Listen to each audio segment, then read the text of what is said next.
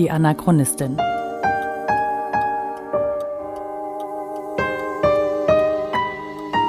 Ein Podcast über die Lebensgeschichte des Widerstandskämpfers Theo Hespers und seiner Nachfahren. Intermezzo. Mein Vater, der Kriegsflüchtling.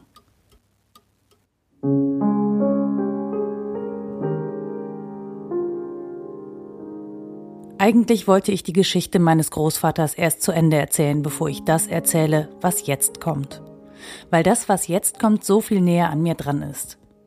Und weil ich dabei von mir erzählen muss. Nicht durch die Blume, sondern direkt.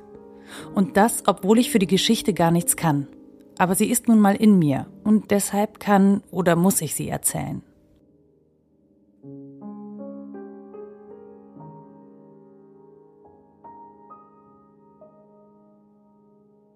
Wenn meine Familie früher am Sonntagmorgen am Frühstückstisch saß und mein Vater dabei war, dann schaute er erstmal in den Brotkasten, obwohl auf dem Tisch frisch duftende warme Sonntagsbrötchen lagen. Er holte einen Kanten Brot raus, schaute ihn von allen Seiten an, und dann war schnell klar, warum niemand von uns mehr an diesem Brot war. Schimmel. Mein Vater hat das nicht gestört. Er ist ab damit zum Waschbecken, hat den Schimmel abgewaschen und das Brot gegessen. Genauso ging er vor mit verschimmeltem Käse, verschimmelter Marmelade und verschimmeltem Obst. Ich bin bis heute vorsichtig, wenn mein Vater mir ein Stück selbstgebackene Obsttorte anbietet. Aus Gründen.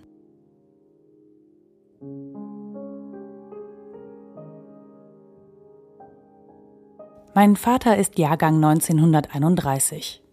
Für alle, die diesen Podcast nicht regelmäßig verfolgen, mein Vater ist der Sohn des Widerstandskämpfers Theo Hespers und auf der Flucht groß geworden. Als er zwei Jahre alt war, musste er Deutschland verlassen. Er ist in den Niederlanden und in Belgien groß geworden. Mit einem Vater, der für seine politische Arbeit viel unterwegs war. Für ihn ein Abenteuer, nur das ständige Umziehen hat ihn genervt. Richtig schlimm wurde es, als die Nazis im Mai 1940 in die Niederlande einmarschierten. Mein Vater hat die ersten Luftangriffe erlebt. Er hat in Häusern übernachtet, mit seiner Familie an die Wände gepresst, in der Hoffnung, nicht unter Trümmern begraben zu werden, wenn die Bomben das Haus zerstören. Er hat eine Bombennacht in einem Keller in Belgien erlebt. Alle Menschen dicht an dicht gedrängt. Er erinnert sich daran, dass er Bier zu trinken bekommen hat, weil es nichts anderes gab. Und dass er sich am nächsten Tag furchtbar davon erbrochen hat, weil das Bier schlecht war. Vielleicht haben ihn die Erwachsenen aber auch einfach abgefüllt, um ihm die Angst zu ersparen. Er hat mit seinen Eltern an fremde Türen geklopft, um nachts ein Dach über dem Kopf und Schutz vor Luftangriffen zu haben. Manche Menschen haben die deutsche Familie aufgenommen und sie im Treppenhaus schlafen lassen. Manche haben ihnen die Tür vor der Nase zugeschlagen, weil sie Deutsche waren. Für eine Erklärung, dass mein Großvater gegen die Nazis gekämpft hat, war keine Zeit. Irgendwann ist die Familie über Brüssel dann nach Antwerpen gekommen und von dort ins belgische Halle, wo mein Großvater in einem Waisenhaus als Hausmeister arbeitete.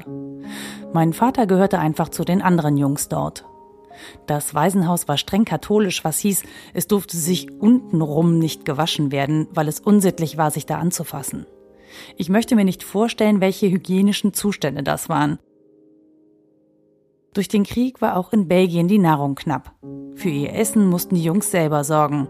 Es gab Haferbrei, der immer und immer mehr mit Wasser verlängert wurde. Haferbrei mit Strontjes. Strontjes klingt zwar wie Streusel, zumindest habe ich früher immer an Streusel gedacht, wenn mein Vater mir die Geschichte erzählt hat. In Wirklichkeit waren Strontjes aber gemahlene Rattenköttel weil die Jungs sich nicht die Mühe gemacht hatten, das Getreide vorher ordentlich zu säubern und die Rattenköttel daraus zu fischen. Nachdem mein Großvater 1942 in Antwerpen verhaftet wurde, haben sie meinen Vater in seine Heimat zurückgeschickt, nach Mönchengladbach. Eine Heimat, die er zu dem Zeitpunkt überhaupt nicht mehr kannte. Von seinen neun Lebensjahren hatte er sieben auf der Flucht verbracht. Im Oktober 1943 erfährt er, dass die Nazis seinen Vater ermordet haben. Dann wird er mit seiner Mutter und ihren Geschwistern bei einem Bombenangriff verschüttet. Außer einer seiner Tanten überlebt die Familie. Mein Vater hat ein geplatztes Trommelfell. Und abermals geht es auf die Flucht, diesmal nach Aachen an der Elbe. Dort erlebt er das Ende des Krieges.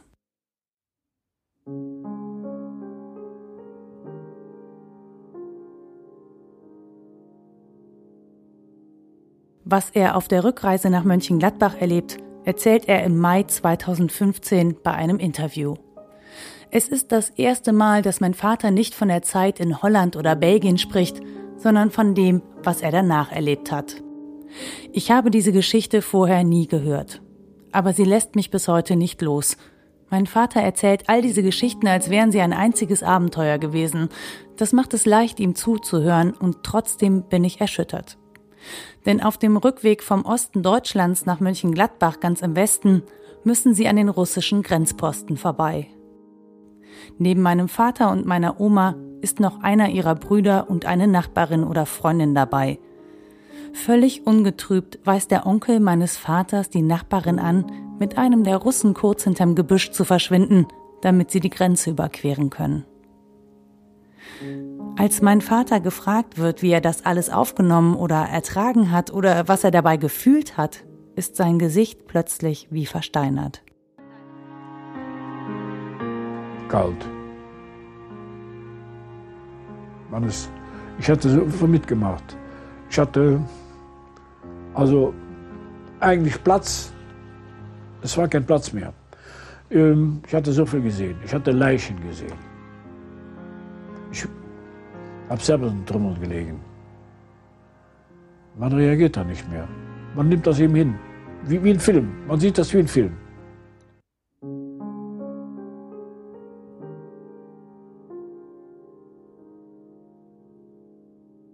Mein Vater ist heute 84 Jahre alt.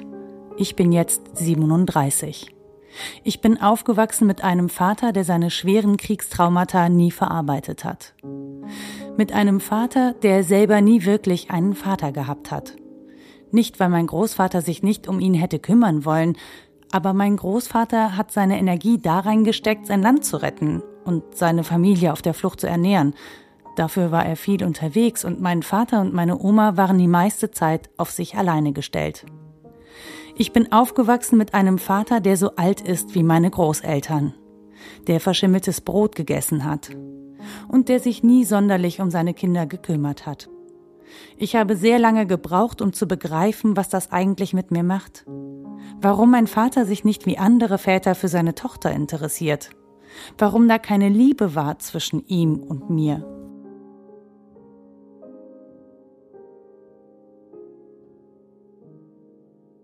Versteht mich nicht falsch, ich hatte durchaus Spaß mit meinem Vater. Wir sind mit Gitarren und Lagerfeuer aufgewachsen. Wir waren ganz schön frei, viel draußen in der Natur, sind mit vielen verschiedenen Menschen in Berührung gekommen und mein Vater ist ein wunderbarer Erzähler. Seine gute Nachtgeschichten waren ein Knaller. Aber seit ich ungefähr acht Jahre alt bin, fehlt mir das, was andere Kinder einen Vater nennen.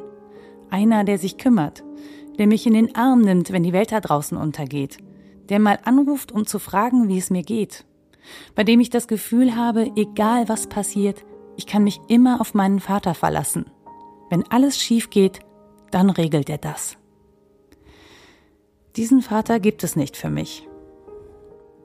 Diesen Vater hat mir ein Krieg genommen, der 33 Jahre vor meiner Geburt zu Ende ging, für den er nichts kann und für den ich nichts kann weil mein Vater durch alle diese Erlebnisse schwer traumatisiert ist.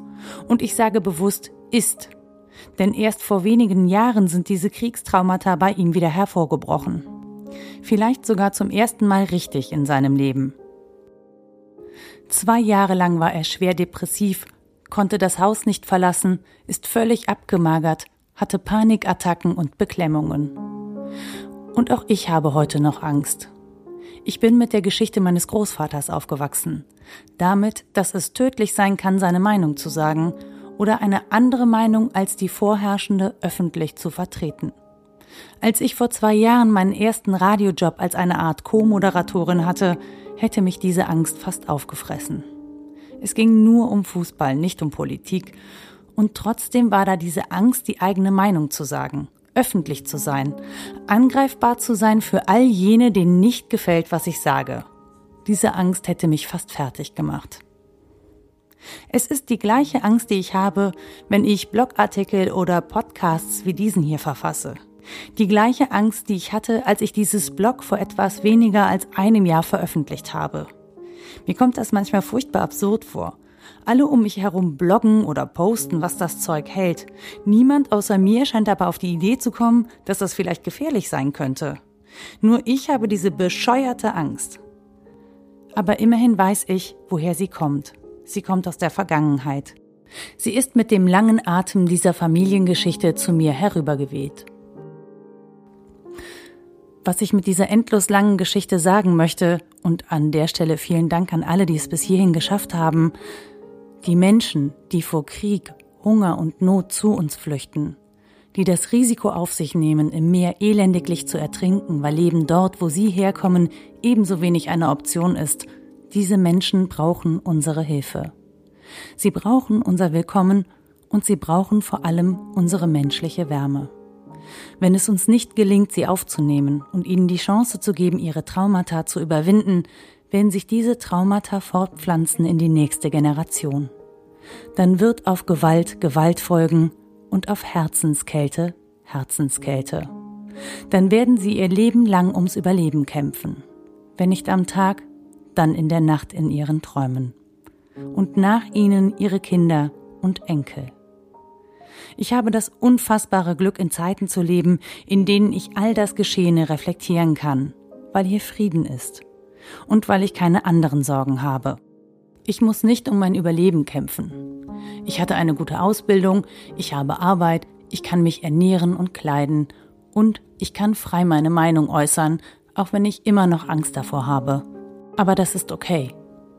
Allen, die bereits aufopferungsvoll helfen, möchte ich sagen, danke.